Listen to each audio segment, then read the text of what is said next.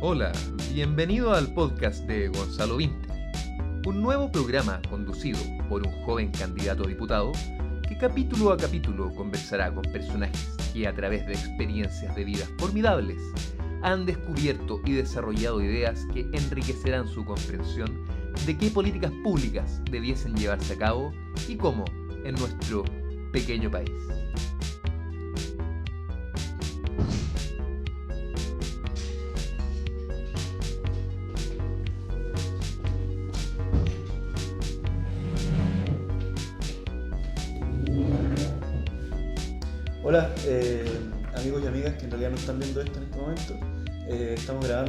Primer programa de, de, podcast de entrevistas, o más que entrevistas de conversaciones, para poder escuchar eh, y recoger experiencias que nos interesan.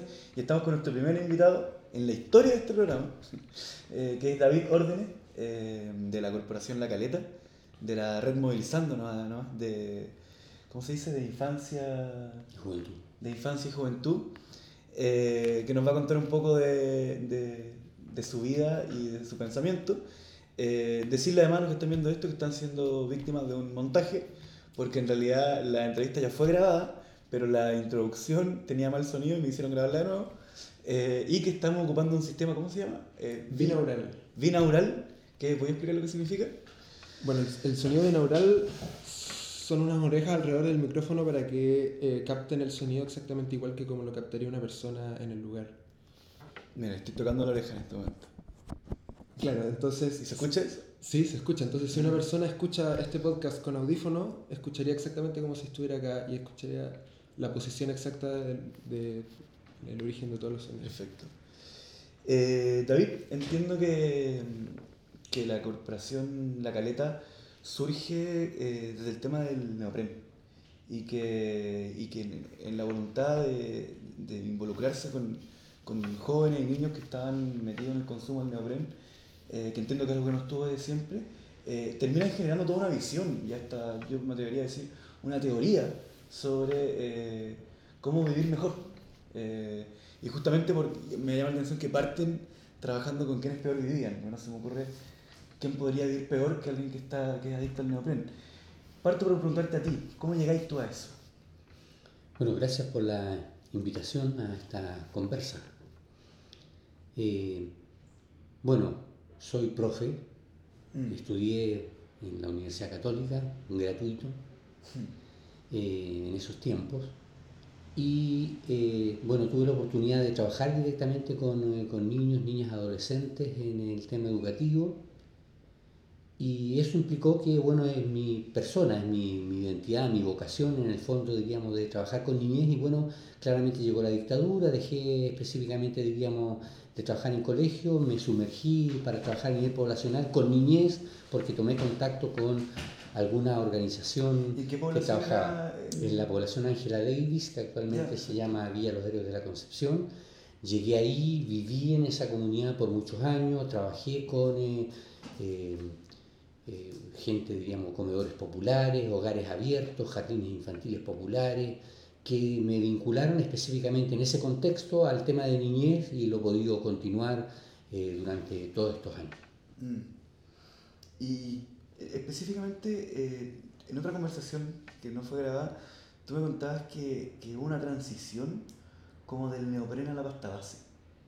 Eso a mí me, me, me llama mucho la atención, se podría ir como o sea, claramente la, el tema del neopren estuvo focalizado, diríamos, en sectores de mayor vulneración. Hablamos de, de pobreza extrema. Generalmente las familias que tenían niños adolescentes que inhalaban neopren, generalmente eran, eran muchos niños de calle, que no vivían en la calle, pero a veces algunos que venían de regiones incluso llegaban a Santiago y se vinculaban a, a otros niños que inhalaban neopren.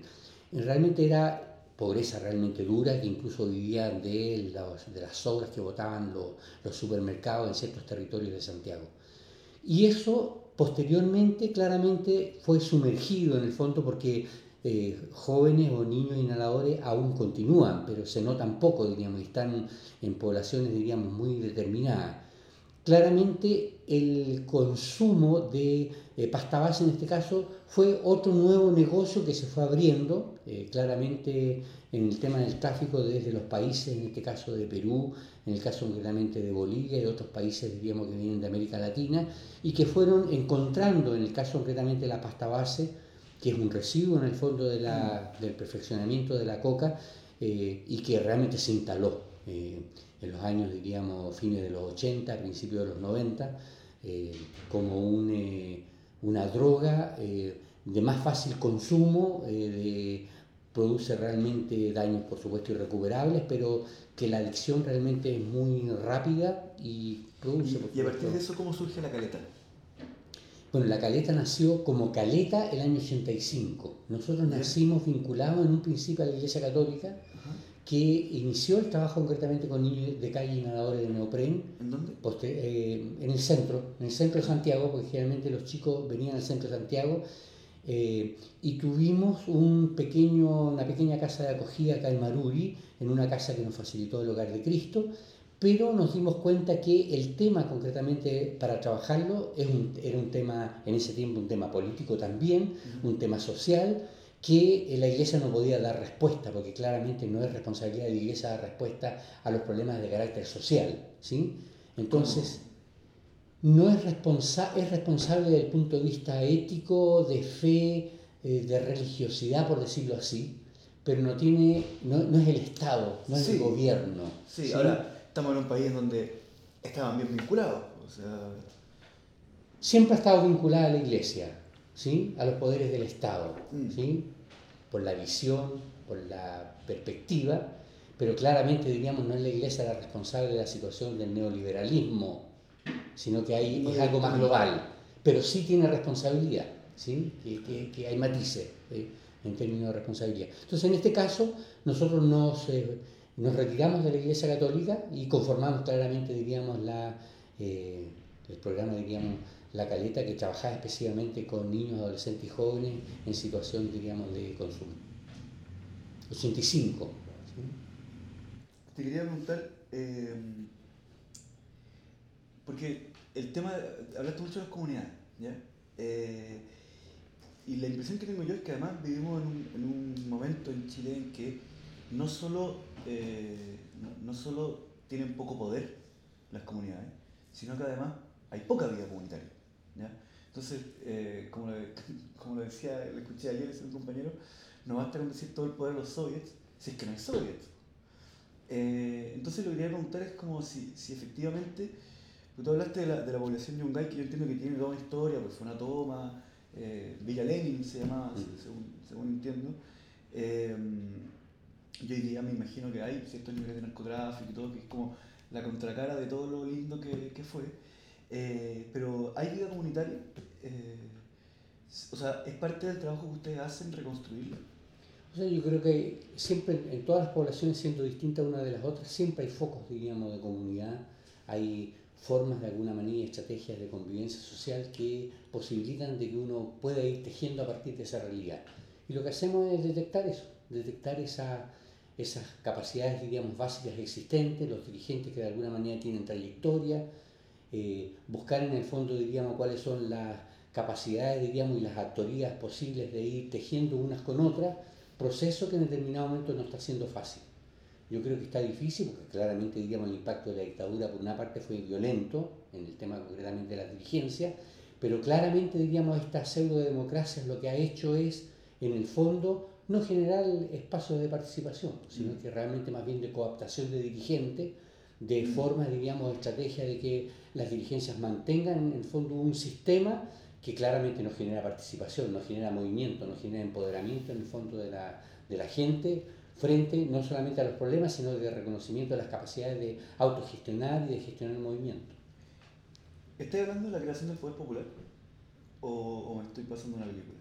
No, yo creo que, que sí, que es, que es un poder popular, comunitario, un poder conjunto, colectivo, que yo creo que también tiene y debiera de tener un carácter eh, distinto de este llamado poder. ¿sí? Eh, yo creo que hemos tenido, por ejemplo, eh, lo tenemos, digamos, a nivel de la vida política, esta pugna permanente, diríamos, entre ser o no ser reconocido diputado o diputada en, en, tal o cual circunscripción. ¿sí? Yo creo que ese tipo de poder que en el fondo no genera movimiento, yo creo que no es. Es en el fondo, diríamos, un reconocimiento de las personas, un reconocimiento de las capacidades, un reconocimiento colectivo, una forma, diríamos, asambleísta de, de, avanzar, más que de colocar, diríamos, los énfasis en personas, diríamos, lo que no significa que eh, los liderazgos son importantes, pero yo creo que estamos buscando unas formas de liderazgo también distintas en, este, en estos tiempos, de reconocimiento de lo colectivo, de reconocimiento en el fondo de las potencialidades de todos y de todas, de generar en el fondo una escucha de lo que la gente misma está proponiendo y avanzar en el fondo eh, en propuestas más más eh, colectivas, lo repito, más que, diríamos, en, esto, en estas dirigencias, en estas representaciones tan unipersonales. Mm. ¿Cómo es la experiencia concreta de, enfrentarse a construir comunidad o ocupando la teoría política, sería, construir pueblo, eh, frente al narcotráfico?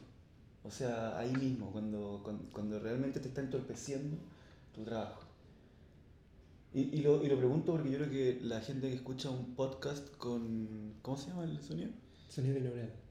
Con sonido binaural, nunca se ha enfrentado a, al narcotráfico. Sí a consumir cocaína, yo creo que muchos, pero, pero, pero me imagino que no, que no conocen esa experiencia y yo creo que puede ser muy, muy interesante. A ver, nosotros, nosotros directamente no nos. Eh, no, no, nos dirigimos directamente a, entre comillas, diríamos, a trabajar en contra del tráfico o a mm. neutralizar el tráfico. Estamos hablando, diríamos, de gente que tiene jineta en el tráfico. Mm. Sino que más bien lo que nosotros estamos haciendo, diríamos, un proceso de base con niñez, diríamos, con organizaciones, de manera de colocar énfasis en las capacidades, la potencialidad la forma de resolución de alguna manera de los problemas existentes, posibles de enfrentar Creo que el narcotráfico y el tráfico lo tiene que enfrentar claramente la policía y los estados y los gobiernos tienen que hacerse cargo de lo que han producido y de lo que tienen. Te cuento algunas experiencias pequeñitas. ¿sí?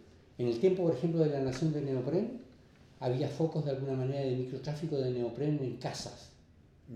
Y eran las mujeres las que iban a las casas y le decían, señora, si usted le da neopren a mi hijo, yo le saco la cresta y media y va encima no yo, sino que venimos varios. ¿sí? Y de esa manera fueron neutralizando algunos focos ¿sí? en, en, la población. Y ahí yo creo que las mujeres jugaron un rol vital. ¿sí? en otro caso, por ejemplo... Pero, pero o sea, suena súper fácil, pero yo la figura que me hago del, del, del, narco es, un tipo que está armado y que yo no le puedo sacar la cresta Pero por eso, pero es que por eso te digo yo, depende de los niveles. Porque que no, es, no es parejo, digamos, no es parejo. Por ejemplo, te pongo el caso en una población en Hualpén, ¿sí? Ahí claramente, diríamos, en esa población nosotros habíamos iniciado un trabajo y claramente teníamos dificultades porque están, están siendo amenazados los mismos trabajadores de, de nuestro equipo, ¿sí? Por el ah, narcotráfico. ¿Y por qué lo amenazaban? Porque claramente estábamos haciendo un trabajo en la comunidad, nos habíamos tomado de alguna manera la sede vecinal, estábamos haciendo trabajo con los dirigentes, ¿sí? y eso contribuyó de alguna manera una cierta amenaza para el narcotráfico. Entonces, la coordinadora en ese tiempo, agallada, dijo, no, yo tengo que hablar con este compadre. Y partió a hablar con el mandamás del narcotráfico. Y le dijo, bueno, mira, nosotros no tenemos nada que ver con tu negocio, lo que estamos haciendo es trabajar con los niños y las niñas, con los niños incluso, que algunos son familiares tuyos, y eso queremos resguardarlo. Creo que aquí para nosotros los niños son primero y tú estarás de acuerdo con eso. Y, el compadre le dijo, mira, ándate tranquila, nosotros no vamos a molestarte en el trabajo que tú desarrollas con los niños y las niñas. ¿Qué significa eso? Que a veces la niñez o el trabajo con niñez parece como indefenso, como que no va a minar de alguna manera, digamos, los procesos eh, que vivimos. Pero nosotros estamos convencidos que sí, siempre y cuando tú siembres, digamos, procesos de autonomía, procesos de organización, aprendizaje en el fondo que los niños y las niñas van a ir reproduciendo entre ellos, entre sus padres, en su colegio, en su casa, digamos, en su barrio. Y eso nosotros lo miramos a mediano o largo plazo. No son eh, respuestas inmediatas que decimos ya vamos a, a, socavar en el fondo el sistema, vamos a socavar en el fondo, diríamos, eh, en, en tiempo corto, diríamos, la situación que, que, que, se vive a nivel global, sino que pensamos que es un proceso que hay que ir construyendo a mediano y largo plazo con una mirada, por supuesto, colectiva. ¿Tú, ¿Tú crees que ustedes sí eran una amenaza para el negocio de ese narco? Eh, yo creo que eh, no necesariamente somos una amenaza para el tema del narcotráfico, del tráfico de drogas, porque el tema de las drogas en el fondo es un tema que, como en otros países, igualmente en Europa, mm. no es el problema mayor en Chile. Claro. ¿sí? Los problemas son más profundos, desigualdad, inequidad, eh, falta de distribución de la riqueza, diríamos, falta de satisfacción, diríamos, de las necesidades básicas. Esos son los problemas reales, diríamos, ¿sí? Tener una, una cúpula de poder económico y político que realmente no resuelve los problemas de fondo. Ese es el problema real, ¿sí? Lo otro está siendo colateral, es parte y por supuesto influye en eso. Lo que sí nosotros consideramos que estamos haciendo un trabajo, sí, de eh, generar formas de convivencia social, modelos de buen vivir, modelos alternativos al desarrollo, que yo creo que sí van a ir con el tiempo minando de alguna manera una situación más de carácter global, pero desde la base. ¿sí? sí, nosotros creemos que sí, pero no creemos, diríamos, que depende solamente de nosotros. Por eso tenemos tanta inquietud y permanencia, diríamos, en hacer alianzas, eh, generar de alguna manera redes, hacer alianzas concretamente con distintos movimientos transversales, no solamente en niñez, sino que transversales en otros movimientos que son importantes, como el tema en contra de las mineras, el tema del agua, el tema concretamente, diríamos, de una alimentación sana, u otros, diríamos, que propugnan en el fondo un cambio más profundo. Mm. ahí, ahí, ya me voy a meter a, hacer una pregunta política. Porque tú estás planteando. Bueno, ya hemos estado hablando de política. Claro, pero, pero lo voy a develar, digamos. Porque tú hablas incluso de las cúpulas del, poder en Chile que no solucionan los problemas de fondo eh, y nos metemos en el problema del poder, de que y nos enfrentamos como a la, típica, pero discusión de si el poder se construye o se accede a él, eh, y si es que, ¿qué va primero, ¿cierto? conquistar el poder del Estado, cambiar, cambiar a las personas, eh, si se puede prefigurar la sociedad que queremos antes de alcanzar los núcleos de poder que producen la sociedad en la que estamos eh, que una discusión que, que, está hace 100 años o 200 y, que no y que además nadie la ha resuelto. Porque a mí me pasa mucho que en, que en asambleas de mi propio movimiento aparece gente joven que dice así como, yo creo que aquí el problema es que no hay que exceder el poder, sino que hay que construirlo desde abajo, con las bases y los territorios. Y uno le dice, ¿sabes qué? Ese comentario es soberbio, porque, porque no, no, has dicho nada que... que o sea, nuevo. No, no, no, puede ser que tú tengas la solución tan sencilla a un problema que nadie ha podido solucionar en el mundo. entonces, eh, mi pregunta es cómo se relacionan ustedes con la conquista del poder, porque, porque tú me estás hablando, eh, o sea, en, en, en, todas tus críticas a la sociedad en la que vivimos, nombraste a los gobiernos. Entonces, mi pregunta es, ¿se puede cambiar las cosas sin combatir a los núcleos de poder que, que existen en esta sociedad? Yo creo que hay que hacer ambas cosas. Yo creo que es imposible, diríamos, eh, primero hay que tener claridad, diríamos, bueno, ¿qué, qué pasa con este poder, diríamos, macro? ¿sí? Este poder, diríamos, que está instalado en esta pseudo-democracia, que en el fondo lo que hacen es mantener el sistema, y así ha sido, digamos, después de la dictadura claramente todos los gobiernos, diríamos, lo que han hecho es mantener, agudizar, controlar en el fondo, diríamos, un sistema que está beneficiando claramente, diríamos, al, al poder político también en este caso diríamos al Ejecutivo, está claramente diríamos al sistema parlamentario idénticamente igual. Yo creo que claramente hay que hacer una, una incidencia y claridad respecto diríamos, a problematizar y dialogar con las comunidades lo que eso significa. Yo creo que ahí hay que hacer un trabajo claramente de educación, concientización de lo que eso implica. Pero por otra parte, claramente diríamos esa discusión hay que darla diríamos en las bases, en la comunidad, en las organizaciones, en la dirigencia, de manera de ir buscando formas o estrategias de cómo ir eh, haciendo grietas a este sistema, pero además, digamos, construyendo un poder colectivo, un poder comunitario que realmente devele en el fondo esa realidad, pero además, diríamos, que vaya asumiendo su rol, responsabilidad en eh, trabajar en los territorios y tener poder en los territorios. Pero, pero, pero tú estás hablando de, una construcción autónoma de, del poder del Estado, autónoma del mercado, o sea... Yo creo que eh, sí, en, en, términos personales. Pues somos dos personas términos, que, que, viven de platas que salen del Estado. En términos personales, yo creo que claramente lo que hay que hacer es propugnar de alguna manera una, una autonomía territorial. ¿sí? Eh, yo creo que eh, los recursos claramente, diríamos, existentes tienen que servir para eso también. Yo creo que si nosotros solamente nos dedicamos a ejecutar los proyectos asignados por el gobierno, lo que vamos a hacer es seguir manteniendo un sistema de prestaciones sociales que no va al fondo. Ministerio de Desarrollo Social, Secretaría, digamos, Subsecretaría del Delito y otros. Senda de drogas, ¿sí? Entonces lo que hay que hacer es claramente tener los recursos, pero ahí claramente lo que hay que formar profesionales, educadores, dirigentes sociales, que sean capaces de hacer un valor agregado a ese trabajo, no solamente repetir y ejecutar, sino que hacer lo que la comunidad realmente requiere. Y ese es un desafío en el fondo que por supuesto no te lo va a dar el gobierno, no te lo van a dar los proyectos ni la subsecretaría, sino que te lo da la conciencia concretamente, diríamos, de los equipos que directamente están vinculados a ellos. Claro, pero esa puede ser una visión que un gobierno promueva, ¿o no? Yo creo que a veces lo intenta. Yo creo que hay a veces ciertos, ciertos ámbitos en que uno podría decir que parece que están cercanos. Te pongo el caso, por ejemplo, de salud. Yo diría que de los ministerios, yo diría que salud es tal vez uno de los que está tal vez discutiendo o ha tenido una cierta cercanía con el tema de promoción de la salud, por ejemplo. ¿sí? Ellos hablan de los determinantes sociales de la salud y eso implica de alguna manera que al, trabajar concretamente en la salud no están trabajando desde la enfermedad, sino que están promoviendo de alguna manera una perspectiva de vida, diríamos, ¿sí?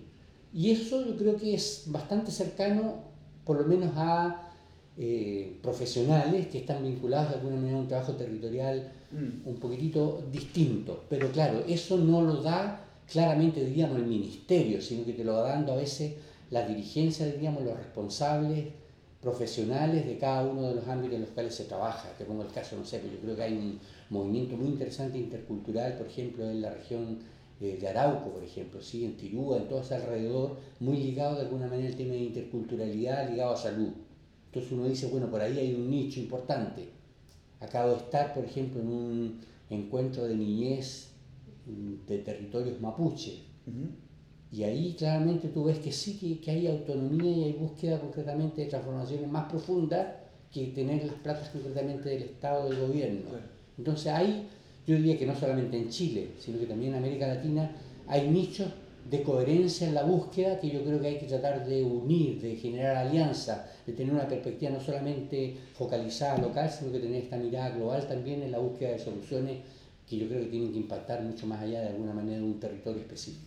¿Y cómo se aplica eso si te cambio de ministerio a uno de los más conflictivos, por lo menos para, nosotros en el mundo de la izquierda, que es todo el tema de la seguridad? El tema, no me refiero a la seguridad interior del Estado, me refiero a la subsecretaría del delito, etc. ¿Cómo puedo aplicar esa visión a una, a, una orgánica estatal que está estrictamente pensada en reprimir, que está estrictamente pensada en, en enfrentarse a la comunidad desde la violencia para eh, supuestamente evitar la violencia. O sea, uno esperaría de alguna manera en, esta, en estas alianzas complicadas, de alguna manera, de que, claro, si uno habla de, del legislativo, diríamos del ejecutivo, uno piensa que no todo es eh, vertical, no todos piensan lo mismo. Entonces, claramente yo creo que en ese ámbito hay que ir buscando ciertas alianzas en el fondo posible, que no son tan fáciles de encontrarlas. Pero claramente, diríamos, yo creo que eso tiene que trabajarse a nivel territorial. Yo creo que el tema, el tema básicamente, diríamos, de el control social, disciplinamiento social que ejerce la Subsecretaría del Delito y claramente las policías, es yo creo que un trabajo directamente que hay que hacerlo desde la comunidad, de manera que la comunidad sea la que se revele frente a esa situación. Eh, yo creo que en el caso, por ejemplo, de la legua, que ha estado ya aquí entre 15 y 17 años, diríamos, eh, reprimido, eh, vinculado concretamente, diríamos, a las policías con policías, diríamos, todos los días en, en, varios de los pasajes. Y claramente la gente ha ido buscando e, estrategias de rebelarse frente a esa situación, porque no todos de alguna manera son traficantes ni todos son delincuentes. Mm. Entonces, bueno, las formas que se les han colocado, no sé, por luminaria, eh, eh, claramente diríamos que han hecho los narcos, han echado abajo la, la, las luminarias, ¿te fijas? Le han puesto claramente alarmas eh, comunitarias y han ocupado las alarmas comunitarias para protegerse y ayudarse entre ellos más que para avisar que vienen los pacos. ¿sí? Mm. O sea, yo creo que son estrategias ambivalentes a veces, pero han ido buscando estrategias internas. Eh, cuando se hace el carnaval de los 500 tambores, eh, la expresión de la gente ha sido revelar de alguna manera que lo que están haciendo los pacos no, no corresponde y, y han hecho un tremendo mamotreto de golpe, por ejemplo, y lo han visibilizado armado ahí en medio y la gente grita en contra concretamente de esa situación. pero me imagino que en la legua, como en casi todo Chile, también debe haber gente que eh, interpreta que el Paco es su amigo y que el Paco es el que puede solucionar otro problema que vive y que también lo sufre. Y que a nosotros ideológicamente nos cuesta hablar de él, pero que es que la delincuencia los pobres también la sufren. Pues, si, si aquí no todos son Robin Hood. pues. Sí, eso yo creo que es verdad. Yo creo que hay de todo. Yo creo que, que uno no puede decir que todos los carabineros, todos, digamos, tienen responsabilidad, diríamos, que la tienen eh, frente a situaciones, por ejemplo, de vulneración o represión. ¿sí? Yo creo que depende mucho también Bueno, pero, a veces. yo no estoy preguntando por, por el carabinero en sí mismo como persona. Si yo, o sea, entiendo que la, la bondad y la maldad en los seres humanos está repartida en las instituciones de manera transversal, digamos. No, no, no creo que los pacos sean malos. Ni, eh, yo trabajo en una institución que se cree muy buena y la mayoría de la gente con la que trabajo es mala, pero, pero eh, mi pregunta es, eh, a la institución misma también debe haber gente que diga, bueno, ¿y cuál es mi solución? Si yo efectivamente tengo miedo de llegar a mi casa porque me puedo atravesar con una balacera y me dicen que van a poner carabinero, me dijeron que hay gente que lo celebra.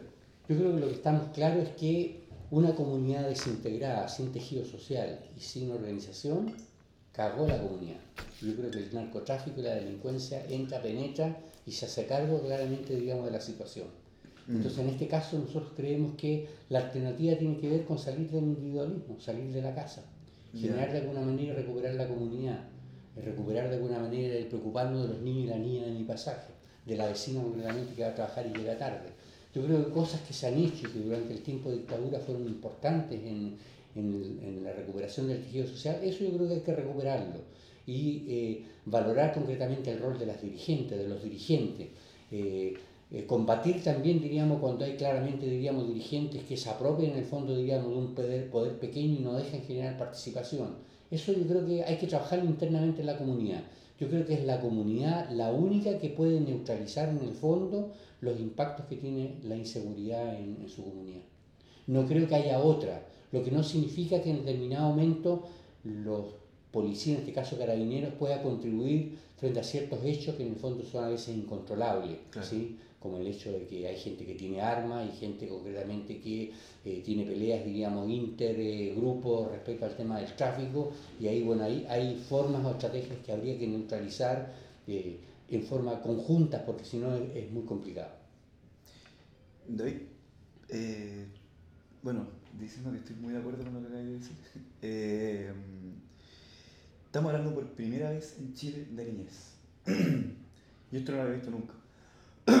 Lamentablemente la forma en la que accedimos al tema eh, es dramática porque es criticar a una institución del Estado que yo creo que está mal en sí misma, como está pensada, o sí que está pensada, porque yo creo que la, actual, la actual organización del, del Servicio Nacional de Menores que tenemos es más bien una seguidilla de, de parches históricos que van, le van poniendo y que armaron finalmente un Frankenstein que no responde a ninguna, a ninguna política pública de, o una política nacional de niñez eh, transversal a todos los aspectos.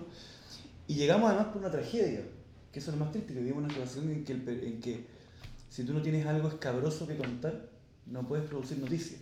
Y si no produces noticias, el tema no se habla. Lamentablemente llegamos al tema por, por este camino, pero mm, veo que como país estamos muy extraviados con respecto a este tema. Personalmente me metí a la rápida en el tema y, y he quedado muy impresionado con la, con, la, con la visión que tienen ustedes, creo que es bien novedosa. Eh, y me ha pasado que porque estuve leyendo el, el, el texto que me, que me prestaste de, de la caleta y que yo he repetido muchas ideas que, que, que vi ahí sobre la participación de los niños. Y te confieso que me cuesta argumentar y me cuesta eh, poder nutrir bien el discurso de por qué la participación de los niños es tan relevante. Porque lo que me responden es, bueno, pero ¿por qué no ponía un experto? Y claro, en el mundo asambleísta del que vengo yo, la palabra experto es como tiene una palabra negativa. Pero, pero ¿por qué los niños sabrían algo que los adultos no saben? Eso es, es algo que entiendo que a ti... Yo creo que el hecho de que haya salido a luz pública la situación del Servicio Nacional de Menores no garantiza que el tema de la niñez esté en carpeta, Mm. en perspectiva. Mm, Yo creo que eso es... eh, no, no es, porque claramente la situación, diríamos, del Servicio Nacional de Menores viene de años, ¿sí? Y en determinado momento ha surgido como tema, ¿sí? Por lo tanto, para nosotros, diríamos, es una vez más, ¿sí? Y los medios de comunicación claramente lo van a tratar de visibilizar porque lo que le interesa claramente es de nuevo focalizar el tema, diríamos, de la vulneración de derechos por sobre la garantía de derechos y la promoción de derechos. Entonces va a, inter- va a interesarle parchar en el fondo una situación, dividiendo en este caso, mandando unos para acá, otros para allá, pero en el fondo no, no va a comprometerse un Estado en garantizar los derechos de la niñez a nivel global. Esa es una cosa. Por lo tanto, ese tema... Solo para complementar, esta vez se armó el escándalo de una manera mucho más burda, ni siquiera fueron las muertes de los niños, fue que una determinada ministra, cercana a una determinada presidenta, había que criticarla y, y- y por eso lograron hacer estallar el tema. Claro, ahí claramente diríamos una instrumentalización, un trabajo de, de contingencia política, diríamos que, que- que al final diríamos no es el problema de fondo tampoco, lo Mm. que no significa que no tengan responsabilidades. Pero sí lo que hay que decir es que, primero, claramente diríamos en el periodo de la transición democrática, quien ha estado a cargo generalmente del Servicio Nacional de Menores han sido dirigentes de la democracia cristiana, colocados por el partido, repartidos por el partido. Entonces hay una responsabilidad política de un partido también respecto, diríamos, a lo que ha permanecido en la historia. Es más, una de las encargadas claramente, diríamos, del Servicio Nacional de Menores, la señora Labraña, que fue encargada del Sename, ahora está tirándose a diputada por una circunscripción, tengo entendido, Macul alrededores, peleando un cupo, ¿Dónde? Labraña. Pero en- parece que, parece que el en el sector, no estoy muy seguro, digamos, si el sector, digamos, Maculo alrededor, Ya. o Maipú, no sé, pero, pero ella es una de las que está candidateándose y creo que esa es la perversión concretamente, diríamos, política, porque en el fondo hacen daño en el fondo, digamos, en una zona, pero después el mismo partido la recupera en otro ámbito para seguir manteniendo. Ahora, ¿qué tiene que ver esto con la participación de la niñez? Si queremos en el fondo profundizar procesos democráticos, claramente entramos en procesos educativos a mediano y largo plazo. Y claramente los que tienen que ser educados, que tenemos que edu- educarnos, diríamos, entre jóvenes, niños, adultos, en, la- en lo que significa realmente una participación democrática, es a partir de la niñez. Pero además, claramente, la Convención Internacional de los Niños hizo un cambio de paradigma respecto, diríamos, a la niñez, y el cambio de paradigma es reconocer que son actores sociales y políticos, ¿sí? más sociales que políticos, pero igual le reconoce concretamente en autonomía, en madurez, en participación protagónica, de acuerdo a la madurez, pero le reconoce eso que es significativo. Y nosotros nos damos cuenta que en la medida que los niños y las niñas participan, van colocando los temas de fondo, importantes, ¿sí? En este caso, diríamos, en el proceso que nosotros hemos hecho de incidencia política respecto al tema de la ley de garantía, hemos hecho trabajo con niñez, los niños optaron por seis ejes temáticos centrales en el tema de niñez, la importancia de vivir en familia, ¿qué significa eso? Que los padres puedan hacer familia, no tengan trabajos precarios y que realmente no sean explotados 14, 18 horas y no puedan hacer familia. Y tengan los, los- los elementos necesarios para que puedan eh, gozar la vida también, jugar, entretenerse y que no, que- no tengan que estar eh, mendigando en el fondo, diríamos, dónde jugar o cómo jugar.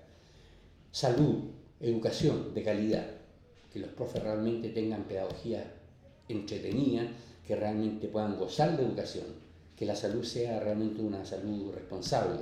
El derecho a la recreación, espacio de recreación para que puedan jugar, no realmente lo... Pero es que, es que- es que a mí aquí, aquí hay una parte en que me confundo como teóricamente.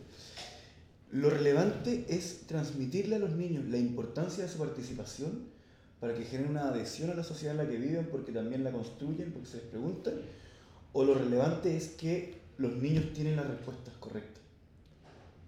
Yo creo que no es posible hablar solamente de los niños separados de la comunidad tampoco. Yo creo que también es una construcción conjunta. O sea, en este caso, tenemos el caso de la experiencia que hemos hecho en Lota.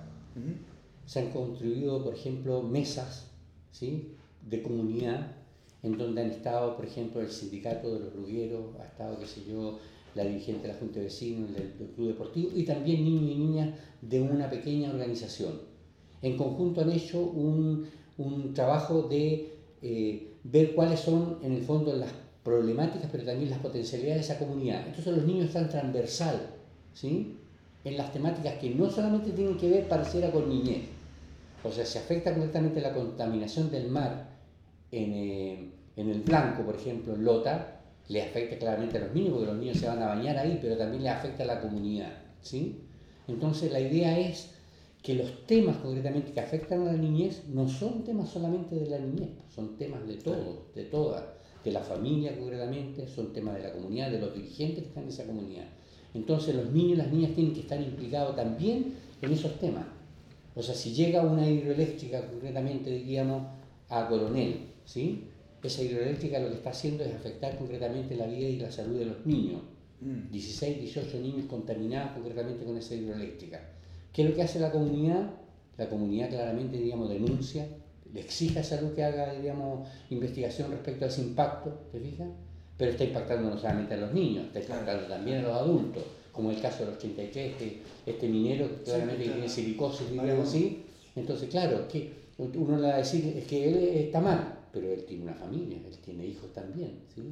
Eh, es parte de una comunidad, Entonces, yo creo que lo que estamos haciendo y aprendiendo también con el tiempo es que relevar en el fondo los problemas sociales, políticos, económicos y hacerlos, eh, dialogarlo con, con, la niñez, con los adolescentes, con los jóvenes, implica de alguna manera también tener una visión también de otro actor social que es importante para el cambio. ¿Cuál es la. Me quedan, me quedan poquitas preguntas, pero. ¿Cuál es la situación en la que se encuentra? Porque ah, me quedó pendiente un tema que tú hablaste de la periferia, pero hoy día, por ejemplo, la legua que, que tú mencionas, en realidad no está en la periferia. O sea, lo estuvo hace. Lo estuvo, yo me imagino, hace 60 años, o 50, 40 años. Eh, pero hoy en día, en realidad, la legua es una, una población que queda a. No sé. A una legua. Claro, a una legua, pero a seis estaciones del metro o sea, está a 8 minutos en auto de la moneda, donde está la presidenta de la República reunida con el vicepresidente de los Estados Unidos. Eh, o sea, un, tipo que está cerca de, un imperio. Eh, y tú te puedes ir a 7 minutos en auto de una población que, que, que, fue, que ha sido emblemática eh, en dos momentos de la historia y, con distintos emblemas, ¿cierto? fue estigmatizada como una población comunista. Mm. Eh, de lucha abierta contra el sistema capitalista eh, y hoy día está estigmatizada como una población violenta, con narcotráfico, etc. ¿Cuál es la situación con que nos encontramos hoy día? Yo creo que yo creo que lo que ha logrado claramente, diríamos, el, el, sistema en Chile es eh, mantener nucleados sectores de periferia. ¿sí? Yo creo que en el caso de la lengua está mirado de alguna manera de una perspectiva como, como bueno, está como en el centro pero sigue manteniendo concretamente vulneración de derechos en esos nichos. Y lo mismo pasa en distintos territorios.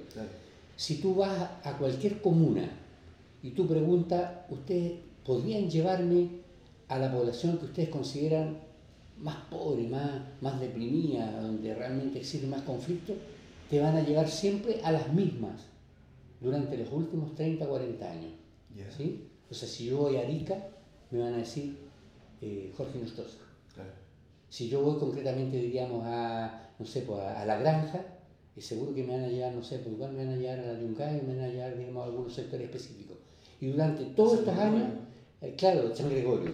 Entonces, durante todos estos años, en esos territorios ha habido eh, prestaciones sociales, programas, Quiero mi barrio, Chile crece contigo, no sé, todos estos programas que han surgido durante este periodo, pero siguen manteniendo la, la misma situación. Entonces, yo creo que ahí están claramente los indicadores de que el sistema no resuelve, sino que lo que hace es mantener, ¿sí? mantener un cierto asistencialismo. Mm. de prestaciones sociales que no generan en el fondo distribución de la riqueza, que no generan en el fondo, diríamos, igualdad de derechos, que no genera de alguna manera trabajo digno, ¿sí? sino que lo que hace es mantener esto de que vamos subiendo, al parecer, diríamos, a mediano o largo plazo, algunos dígitos de eh, recuperación de menos pobres. ¿Sí? ¿Ya? pero que en el fondo no mantenemos de alguna manera la desigualdad que se sabe concretamente que es la desigualdad más grande en América Latina. Y ese, y, ese, y ese problema para construir comunidad eh, tiene que ver con la relación clientelar con la política. ¿Es, es una dificultad para ustedes para trabajar? Totalmente, totalmente. Ahora, por ejemplo, claramente todo camina en función concretamente de las elecciones presidenciales. Claro. Entonces, claramente la gente internamente también está discutiendo en el fondo qué implica eso. Bueno, tenemos que meternos también en eso. No en la perspectiva de decir, mira, tal cual, sino que sí eh, implicarla en toda esta discusión política en el fondo. En general, teníamos una mirada lo que realmente significa las elecciones, lo que significa este tipo de representación. No, a mí me pasa a diario porque me, o sea, yo voy de repente me junto con una junta de vecinos, eh, o, no, junta de vecinos es, es distinto, pero con un club de ancianos, pasó la semana pasada, y me dicen, bueno, ¿y usted qué ofrece? Entonces uno no entiende bien la pregunta, uno se pone a hablar de la visión que tiene el país y de los distintos temas. Entonces dije, no, es que el, el anterior nos trae Torpe. que no más que eso, era un actual diputado y competencia mía que, que le lleva jabones con su cara una vez al mes, con su cara. ¿ya? Entonces me dijeron, bueno, no trae jabón, ¿usted qué trae?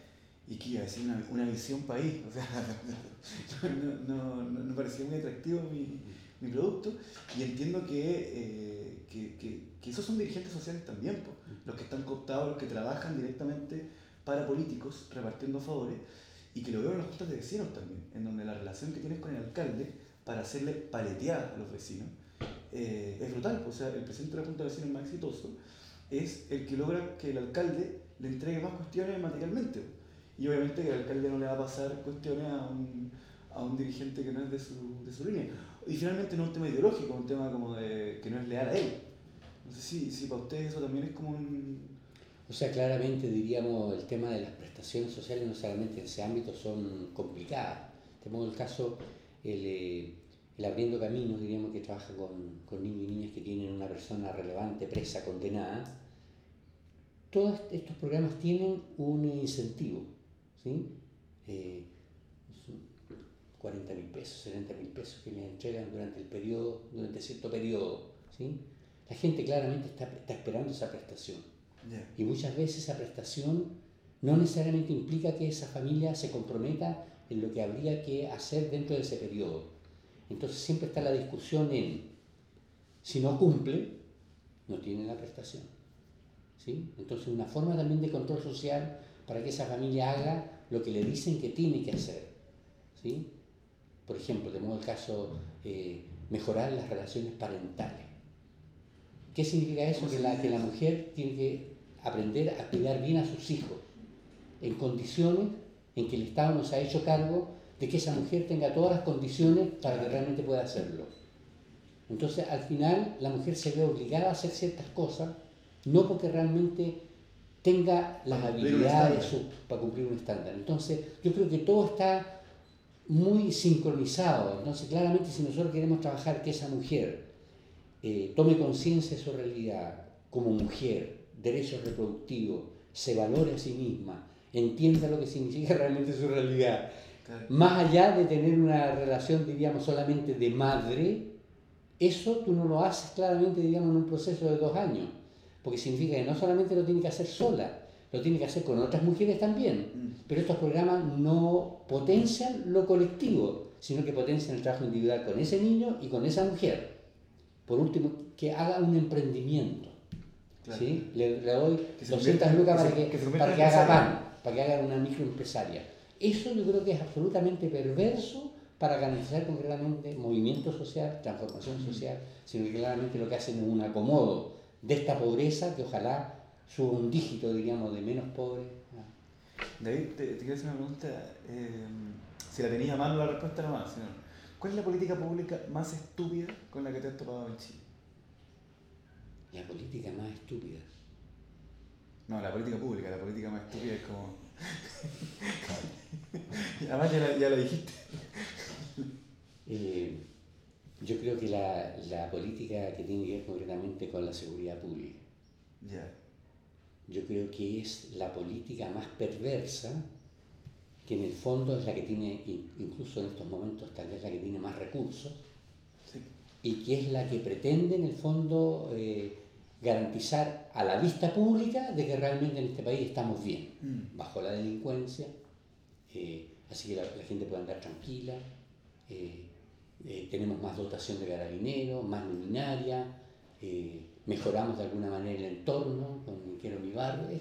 Esa, esa, esa mirada en el fondo de, le llamo disciplinamiento social, control social, yo creo que es la estrategia más perversa que ha logrado de alguna manera este sistema para auto hacernos creer de que nosotros somos eh, los que desde la comunidad tenemos que hacer, entre comillas, el autocontrol, a través de la alarma, a través concretamente, digamos, de tener eh, carabineros cercanos, avisar concretamente si hay robos, ¿te fijas? Es una forma de autocontrol interno que yo creo que es el paso que se dio posterior, diríamos, a la seguridad nacional que vivimos, diríamos, los años anteriores en América Latina y que se fue posicionando en, las comunidades. Yo creo que la comunidad más, lo que hace más es defenderse, más que ser propositivo, promotores concretamente, diríamos, de una seguridad, por decirlo así, que no tendría que ver concretamente con este autocontrol, sino que con la promoción de derechos, con garantizar convivencia, con ayudarnos mutuamente, solidarizar. De, hecho, es tan, es tan estúpido eso que siempre cuando me gusta el tema, pero siempre digo que, que incluyen encontrar al delincuente dentro de lo que es combatir la delincuencia. Encontrar a un delincuente y meterlo a la cárcel no es combatir la delincuencia. Combatir la delincuencia es bajar la cantidad de gente que, que accede, que accede a, a convertirse en una, en una, persona que no quiere la ley. Última pregunta y nos despedimos. Yo entiendo que tú eres cristiano, ¿no? O que lo fuiste. ¿Lo eres? Trato. Trata. Me gustaría preguntarte como a nivel como filosófico o ideológico, no sé cuál es la palabra que mejor se explica, ¿cómo se relaciona eso con, con tu pensamiento y con, con, la forma en que tú miras la sociedad en que vivimos? Porque obviamente que eh, todo lo que has dicho y la razón por la, que, por la que me interesa conversar contigo es porque tu forma de entender el mundo es la contraria al modelo neoliberal en el que nos desarrollamos me gustaría como entender como vínculo entre cristianismo, política, cristianismo y, y ser anticapitalista. Yo creo que sí, tuve una vida práctica eh, de, de, cristianismo que me marcó en términos, especialmente digamos, de lo que significaba el valorar a las personas, digamos, como, como importantes eh, yo creo que la teología de la liberación realmente marcó, me marcó, diríamos, en un periodo, digamos, especialmente de dictadura, ligado a los países latinoamericanos, con una transformación profunda de las realidades. Y yo creo que ya posterior, eh, yo creo que más bien lo que he ido encontrando es, primero, la importancia de la espiritualidad, no como una cosa etérea, sino que realmente como una valoración en el fondo de que somos personas que pasamos claramente por, por una realidad, por un mundo, pero que somos parte, más allá, digamos, del mundo, somos parte de, una cosmovisión más planetaria y yo creo que me ligo mucho a una cierta espiritualidad más ancestral, más ligado a los pueblos originarios, ¿sí? de recuperación en el fondo, diríamos, de espacios ligados a la naturaleza, ligados a un planeta donde todos somos importantes, eh, no solamente los humanos, saliendo de un antropocentrismo también, vinculado más bien a, la protección de nosotros como personas, pero también vinculado, digamos, a la protección de, la realidad, del entorno de este planeta, que es el único que, tenemos como conjunto. Y ahí claramente yo creo que me he ido, nosotros decimos, criando, ¿sí? con, eh, eh, no sé, el, pueblo mapuche, claramente diríamos que tiene una forma de mirar, diríamos, de que sin tierra no viven, y, eso es verdad, lo asumo. Eh, claramente eh, eh, recuperar los centros ceremoniales, ¿sí? el caso concretamente del Cusco, por ejemplo, comunidades y grupos que están haciendo, diríamos eso, para poder vivir, compartir lo que significa realmente vivir en este planeta, en esta tierra, en forma colectiva, conjunta, ¿sí? Buscando un, buen vivir. Ahora le preguntaba, por ejemplo, a una mujer qué significaba buen, buen vivir para, para ella, y ellas me decían que eh, lo más importante era recuperar lo colectivo. lo colectivo y dentro de lo colectivo la importancia de la tierra y la importancia, diríamos, de la naturaleza como un equivalente, no como un, eh, un bien que habría que usufructuar, que es lo que hace claramente, diríamos, el modelo. O sea, y, y, y, ahí eso no es culpa del neoliberalismo, porque esa ha sido la forma en que lo entiende Occidente hace muchos, muchos siglos. Bueno, Así es. Muchas gracias. Queda pendiente la próxima vez hablar de los mapuches en Chile, porque es un tema interesantísimo. Sí, que ir para allá. Como es, como es la primera vez que hago esto, no sé cómo se cierra, así que. Chao. Este Gonzalo. Bueno, hemos llegado al final de lo que fue nuestro primer capítulo. Espero que escuchen nuestra próxima grabación. Eh, les estaremos informando por redes sociales eh, sobre quién será el invitado y cuándo saldrá.